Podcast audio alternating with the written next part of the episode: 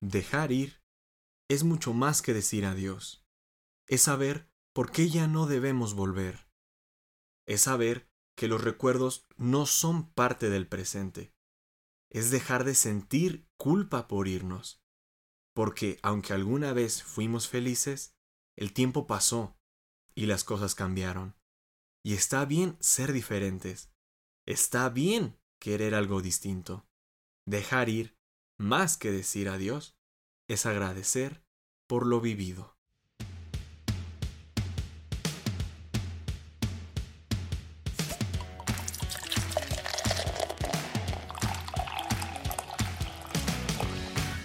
Podcast Café Chelitas. ¿Esa es mi voz? ¿Esa es mi voz? bueno, ya que. Hola a todos, bienvenidos a un nuevo episodio más de su podcast favorito Café Chelitas. Es un honor poder volver a saludarlos después de una semana un poco un tanto anjetreada con pues algunas complicaciones. Ya se dieron cuenta que no pude subir episodio la semana pasada. Este. Hubo un desastre en mi casa. Se inundó mi baño, nos tocó romper piso, fue un desastre. Así que realmente no pude. No tuve la oportunidad de poder grabar un episodio, no había dejado preparado alguno. Se me complicaron las cosas. Ah, espero traerles noticias buenas próximamente. Así que les agradezco su paciencia y su amor por esperarme una semana más y poderles traer este episodio ya les digo, no fueron vacaciones tal cual, me forzaron a tomar esas vacaciones.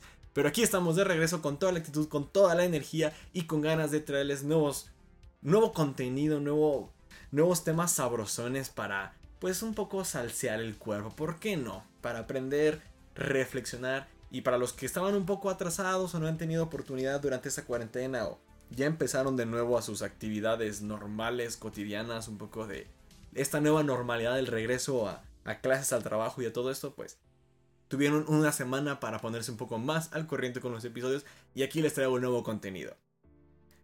Quiero empezar este podcast, este episodio, con una, pregunta muy importante y que pues tiene sus fundamentos y todo esto. El ¿Cómo se afrontan las pérdidas? Es algo que creo que la mayoría de las personas no nos cuestionamos, no nos preguntamos, porque pues el yo creo el miedo, la incertidumbre a, esta, a la respuesta a esta pregunta nos genera un tanto de estrés y conflicto, ya que somos seres ah, fugaces, morimos muy pronto, ahorita con la pandemia se ve bastante rápido y muy, ah, por llamarlo de alguna manera, muy constante estamos viendo cuántas muertes hay y somos más conscientes de la muerte. Creo que esta parte del morirnos a todos nos, pues nos maneja cierto miedo, cierto temor, el qué pasa, qué sucede después de, cuándo va a llegar, cómo le va a llegar a nuestros seres queridos, conocidos, amigos.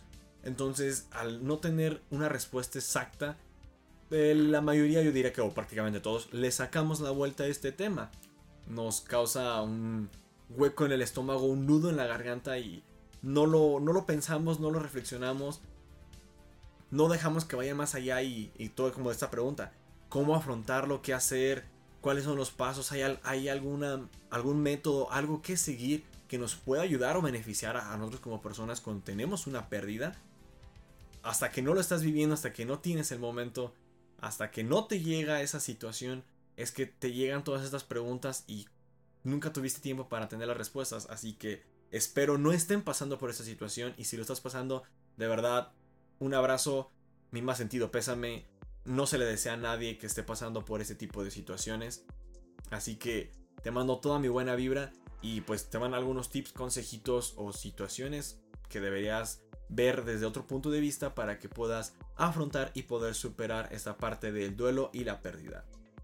Este tema, como lo mencionaba, es un tanto complejo y nos enfocamos principalmente, como lo venía manejando ahorita incluso, de que cuando decimos pérdida o un duelo nos vamos automáticamente a las personas pero también esto se puede manejar hacia las cosas, hacia el dinero, hacia objetos importantes, fechas, lugares, millón cosas que podemos perder y que pueden sonar un poco tontos por decir, ah, perdí mi pulsera favorita y te van a decir, ah, es algo material X, pero pues no, para ti tiene un significado y es válido tener un sentimiento de desprendimiento por este objeto. Pero estamos muy acostumbrados a que lo más difícil y lo más controversial es de que es la pérdida de una persona lo que más nos atormenta y todo esto. Hago mención del, del libro de Ben Shorts de que nos acostumbran para no perder. Desde que nos crían desde pequeños estamos acostumbrados a no pierdas, no pierdas, no pierdas. Y nos lo metemos tanto en la cabeza que estamos con la idea de que fracasar o perder es malo y no es tal cual. Lo explicaré un poco más adelante, así que no se me controversien. Ustedes tranquilos, pero perder o fracasar no es malo en el sentido de pues, carrera, familia, novio, novia, este, amigos personas que no te están beneficiando, créeme que perderlas no estás perdiendo tú. Este, no estás fracasando como ser humano o como persona. Al contrario, puede tenerte buenos y grandes beneficios. Lo he mencionado en algunos otros episodios, este, de igual manera en la película de la de la familia del futuro, de que se aprenden más de los fracasos de lo que aprendes al ganar o salir victorioso, que todo te salga bien. Entonces, lo, lo, lo estoy diciendo, el fracasar, el perder a veces cosas que uno creía o consideraba importantes puede ser para un bien mejor. Así que no te tripies tanto con el hecho de, oh, es que ya perdí, yo soy un fracaso. No. A veces necesitamos fracasar para aprender lecciones y créeme, lo va a valer la pena. O espero al menos que sí lo valga. Algo complicado de, particularmente cuando se pierde una relación, cuando pierdes a tu novio, novia, pareja, es el obsesionarte, el qué está haciendo, cómo le estará yendo, etc, etc, etc. Y creo que es algo fundamental en cualquier pérdida, no nada más de novio o novia, sino hasta algún objeto. Si ya lo perdiste, si ya pasó, si ya sucedió, no te obsesiones con seguirlo recordando, seguirlo trayendo a tu presente. El estarte torturando incluso de, de qué estará pasando, qué le habrá sucedido, pues sí nos duele, como lo digo, era algo apreciado hacia nosotros, lo estamos perdiendo, se salió de nuestra vida pero hay que manejarlo hasta ese punto del... Ok, si salió por de nuestra vida es por algo. Hay que recordarlo si se puede con cariño, si no pues ni se recuerda. Pero hasta ahí no obsesionarte y que no afecte más cosas de tu pasado a tu presente. Algo que les puedo compartir, este lo mencionaba si no me equivoco en el episodio del amor a distancia es el parte de que donde dedicas las canciones, donde la llevas a tu lugar favorito y todo este tipo de cosas. Esas después de que se termine esa relación también se pueden perder esos lugares y es difícil ir a tu cafetería favorita, tu lugar favorito, escuchar esas canciones que dedicaste porque ya no te pertenecen tal cual. Te dan ganas de pues ya no querer hacer las cosas porque se vas entrando en tristeza y te vas torturando y te obsesionas y creas un círculo vicioso y todo te va derrumbando. Hay que tener mucho ojo y mucha conciencia con esa parte de que somos muy fácil al decir de que, oh, estoy deprimido o estoy en depresión. Y es como ahora sí literalmente, ¿dónde está tu acto? ¿Dónde está la receta o el decreto de tu psicólogo que te dice que estás en depresión, que tienes depresión? Nos autodenominamos depresivos cuando realmente puede ser una tristeza muy profunda o incluso sí puedes tener depresión, pero hasta que no te la validen tal cualmente, o sea, no estés yendo a terapia y la persona que te diga, oh, sabes que si tienes depresión, ocupas medicamento, ah, tal cual no, no tienes por qué dejarte llevar por más allá, porque la mente es muy poderosa y nos juega a veces, pues, jugarretas, no la, no la creemos nuestras propias mentiras, entonces, mucho ojo con eso de que sí, puede existir una tristeza profunda, pero no la confundamos con una depresión que sí ya es, se puede decir, nombrada médicamente por un psicólogo Así que mucho ojo con eso. Una pérdida que yo considero bastante cruel hacia la vida en general, a cualquiera que le puede, creo que a todos nos ha pasado en algún momento de nuestra vida, es el perder amigos. Lo veía en un post de en Facebook sobre el hecho de que una persona comentaba de llegué a tal edad y fui perdiendo amigos y quisiera hacer nuevos amigos, pero no sé cómo hacerle. Y algunos le comentaban de broma como de, ¿ustedes tienen amigos? Yo desde la secundaria no tengo, o yo nunca he tenido amigos. Y conforme vamos creciendo, creo que es normal o la mayoría de las personas desarrollamos esta parte social de, generar amigos. Personas cercanas que te rodeen, en las que puedes confiar, que no son tu familia, que tú por voluntad decides hacerlas esta familia, pues no sanguínea, sino fraternal, sentimental, de pensamiento, como lo quieras nombrar, los vuelves tus amigos, los vuelves tus cercanos. Para mí es una pérdida muy fea y lo catalogo en el hecho de que tú por voluntad lo estás decidiendo, de que esta persona le confías todo y que por azares del destino, malos entendidos, por cosas que pueden suceder, se quiebre esta amistad y se dejen de hablar el uno con el otro. A mí me pasó con mi primer amigo en la universidad, la primera persona con la que entablé conversación, que estuvimos más de media carrera juntos en clase, nos apoyábamos en materias, en proyectos, nos confiábamos, nuestros tragos de amargo, malos amores, todas estas situaciones y que vas creciendo con la persona y que de repente de un día para otro desaparece, ya no se habla, ya no te hablan y dices, wow, ¿qué pasó aquí? Y por más que quisieras poder volver a regresar y entablar la conversación como antes de amigos, ya no se puede.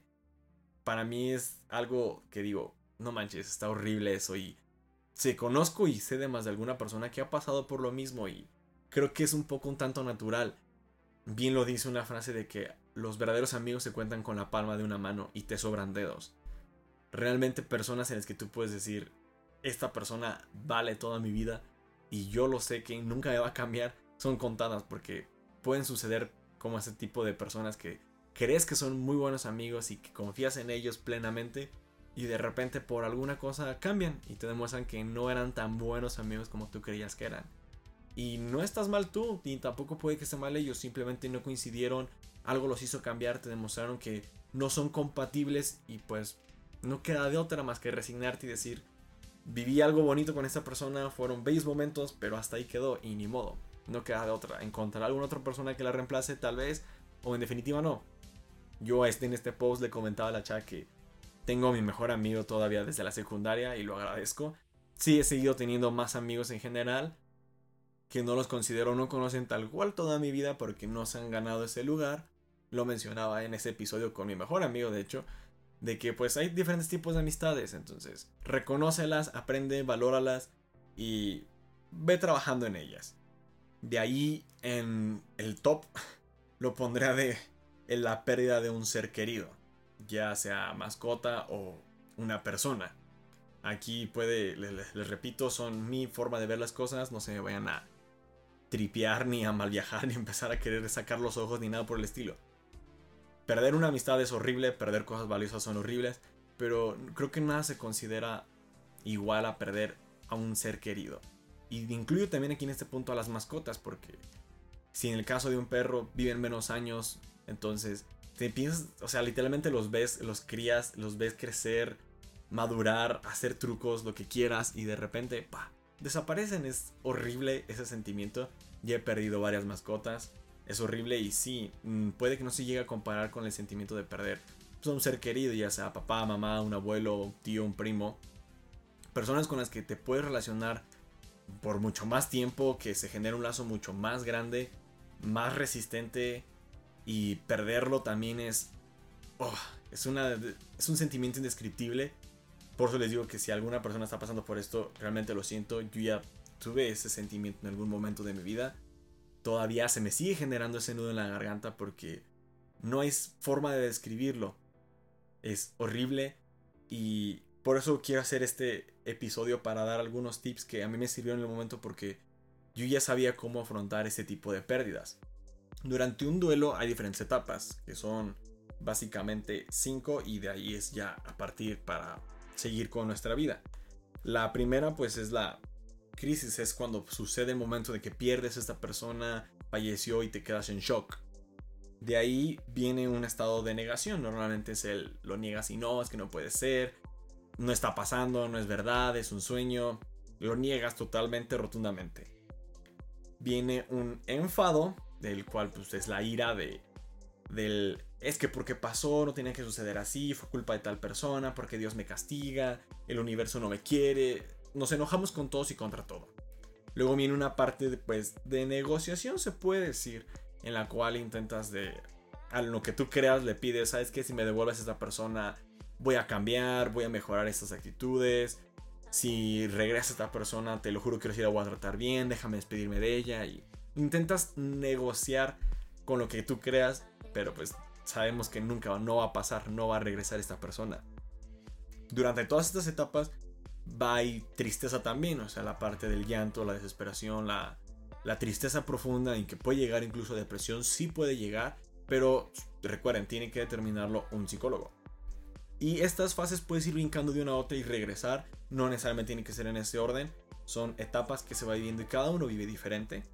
Y al final, después de todas estas etapas de brincar las veces que sean necesarias y de que externes todo lo que traes dentro y que saques todo lo que necesitas sacar, viene ahora sí la aceptación, en la cual ya te resignas, ves que las cosas, que lo por más que intentes convencer o el chantaje de negociación con lo que tú creas, no va a suceder, que por más que te enojes, las personas que tienen a tu alrededor no tienen la culpa y de que no puedes seguir enojado, que la tristeza pues sí, llegó a su punto máximo y no puedes hacer más, te resignas y aceptas que pues has perdido a esta persona, que no hay vuelta atrás y que tienes que continuar con tu vida. Hay personas que se quedan atorados en este ciclo y nunca llegan a esta resignación, lo cual, lo he mencionado en otros episodios, tampoco es bueno porque la vida continúa, el mundo sigue girando, el reloj sigue avanzando, la gente se sigue moviendo y tenemos que regresar a nuestra vida.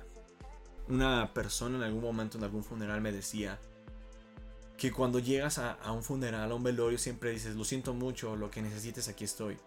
Y puede que sí, durante el velorio y durante la novena o los primeros días, las personas están al tanto de, la persona, de las personas, de los familiares que falleció de la persona. Pero, ¿qué pasa al mes? ¿Qué pasa a los tres meses? ¿Qué pasa al año? Te olvidas de esta persona y de que tiene un sufrimiento, que tiene un dolor, que tiene una pérdida y nos olvidamos de ella totalmente. Nos arrancamos de su vida y nos desaparecemos también. Nos volvemos una pérdida más es ahí donde realmente si te interesa la persona, si realmente sientes el dolor de esa persona, no debes desaparecer. Porque en los primeros momentos hay suficientes manos, suficiente gente que está al tanto, al pendiente de esta persona o de las personas. Pero conforme el tiempo sigue pasando, conforme la vida sigue continuando, tú avanzas y la gente avanza contigo, nos olvidamos de esta persona que tiene este sufrimiento y que puede necesitar nuestra ayuda. Así que si somos un poquito más empáticos y buenas personas, no olvidemos a todas estas personas que están pasando por una pérdida porque realmente nos necesitan y no a los primeros meses, sino a los 6, 7, al año, a los 2 años, te van a seguir necesitando y hay que estar ahí presentes. Algo que les puedo decir y que creo que todos sabemos, pero que debemos ser conscientes de es lo que podemos palpar en nuestra realidad, es de que nada es eterno. Por más que nos guste nuestro lápiz, un cuaderno, una persona, una mascota. Todo tiene un ciclo y se va a acabar. Debemos ser conscientes y aunque, como lo mencionaba al inicio del episodio, no nos gusta hacernos este tipo de preguntas, este tipo de conjeturas, de observar esta realidad, porque nos va a doler y sabemos que nos va a doler, pero así es la vida, así es el ciclo, así es el amor. Rescato la frase de cómo entrenar a tu dragón, la última, creo que es la 3, 4, no sé cuál fue el último que salió, donde Hippo se encuentra con su papá y le pregunta que, que si extraña a mamá, él dice que sí, que la, quería mucho, le dice que si la va a reemplazar, él dice que no. Le dice, pero ¿por qué la quisiste si estás triste ahora? Y le dice, porque así es el amor. Desde un inicio es un contrato que tú sabes que va a tener una pérdida, pero no hay mayor sentimiento y más hermoso que el amor. Así que desde que amas tú a una persona, un objeto, una mascota, algo, sabes que va a haber pérdida, que vas a sufrir, pero aún así no te vas a arrepentir de eso. Nunca vamos a estar preparados, ni lo estarás, créeme, ni porque más consciente estés de la realidad de que no es eterno y que se va a quedar en algún momento, nunca vas a querer que llegue. Nunca vamos a querer que muera nuestra madre y poderle dejar de decir te amo, que nos haga papachos, que nos haga nuestra comida favorita. Y por más que nos hagamos a la idea de que no van a durar y que ahorita con la contingencia se puede poner más difícil la situación, no vamos a estar preparados nunca. Así que lo único que puedo decirles es disfruten a las personas que tienen, disfruten su vida, sean felices, porque no hay de otra. Todos somos efímeros, se nos va a acabar en algún momento, no sabemos cuándo. Así que sé feliz, disfruta, y más en estos tiempos en los cuales hemos podido palpar que las muertes aumentan a diario y que la situación se complica, vive. Es lo único que puedo decirte. Y si necesitas ayuda profesional, créeme que hay personas encargadas y profesionales realmente que te puedan ayudar y, encaminar a todo esto. Espero no haberme puesto un tanto melancólico, depresivo. Una disculpa si, si se me quebró la voz por algún momento, si no les agrada lo que estoy diciendo. Es un poco, pues, más hardcore de este tema. Es algo que tenemos que estar acostumbrados a vivir día a día y realmente no se trata de por sí el hecho de ir a terapia y querer hablar de estos temas no lo vemos tan normal, así que pues un poco de mis opiniones, consejos que les puedo decir. Les recuerdo que estoy subiendo un nuevo episodio todos los miércoles en nuestras redes sociales, en Instagram, Facebook y Spotify como Café Chelitas. Les mando toda la buena vibra, que sigan teniendo un muy bonito día, espero no haberles amargado ni entristecido este día. Si tienen algún ser querido que ya partió, recuérdenlo con mucho amor, recordar es vivir, ámense, sean felices y Recuerden que todo esto son mis opiniones. Si tienen alguna controversia, háganmela llegar por mensajito en nuestras redes. Estaré feliz de atenderlos y escucharlos y tener este diálogo conversación que es este episodio. Que sigan teniendo un muy bonito día y excelente semana. Y me despido con la frase de siempre. No se trata de que te pase algo, sino de que tú hagas algo. Nos escuchamos hasta la próxima. Chao, chao. Rainbow!